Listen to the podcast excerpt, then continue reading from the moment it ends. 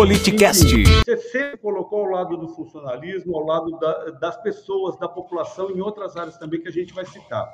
Eu, eu tenho a impressão, e eu quero te ouvir, que um deputado que faz essa escolha de representar os interesses da população, de defender o bem comum, de colocar os interesses coletivos acima de interesses egoístas e individuais, acaba também deixando de ter algumas vantagens no mandato. É, você é, é, é, fez uma escolha de estar ao lado da população, não é isso? Então, como é que. É, é, qual é o sentimento? É um sentimento de consciência tranquila e de honrar a confiança das pessoas, Caio? Marcelo, coerência é uma palavra que eu levo comigo, né, para minha vida e, claro, que na atividade política também.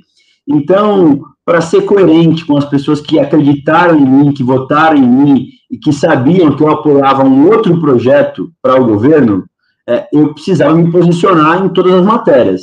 Isso não significa que qualquer projeto que eles mandavam eu já era contra. Não, eu tentava melhorar. Algumas das vezes eu até ajudei aqui, porque eu entendia que eram projetos importantes, mas os principais, o eixo central é, das, das mudanças legislativas que nós tivemos, eu me posicionei contra. E claro que isso me tirou, por exemplo, a possibilidade de ter pessoas da minha confiança em cargos específicos no governo, me tirou a possibilidade de ter é, acesso a secretarias para muitas das vezes resolver problemas para cidades que eles me dificultavam.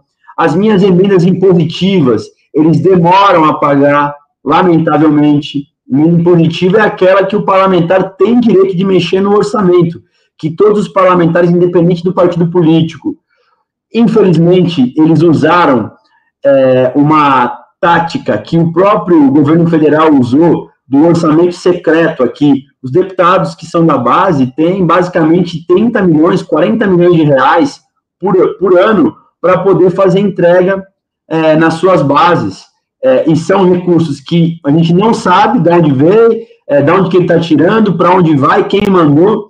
É, eu entendo que quem é da base, claro, pode ter os seus benefícios de poder participar do governo, de decidir junto com o governo, mas no meu pensamento tem que ficar lá marcado, ó, Caio França mandou um milhão para asfaltar tal rua em tal cidade. O que não pode é ficar uma baita confusão, ninguém sabe para onde vai, de onde veio, e pior ainda, eles pagam uma parte das emendas e de outros deputados não pagam, mesmo aquelas que são impositivas. Inclusive, fiz essa denúncia ao Procurador-Geral de Justiça para mostrar para ele que o governador está descumprindo a lei orçamentária, né, Marcelo? Porque é, o descumprimento de lei orçamentária é, acarreta improbidade administrativa. Então, nós estamos em, em cima disso também.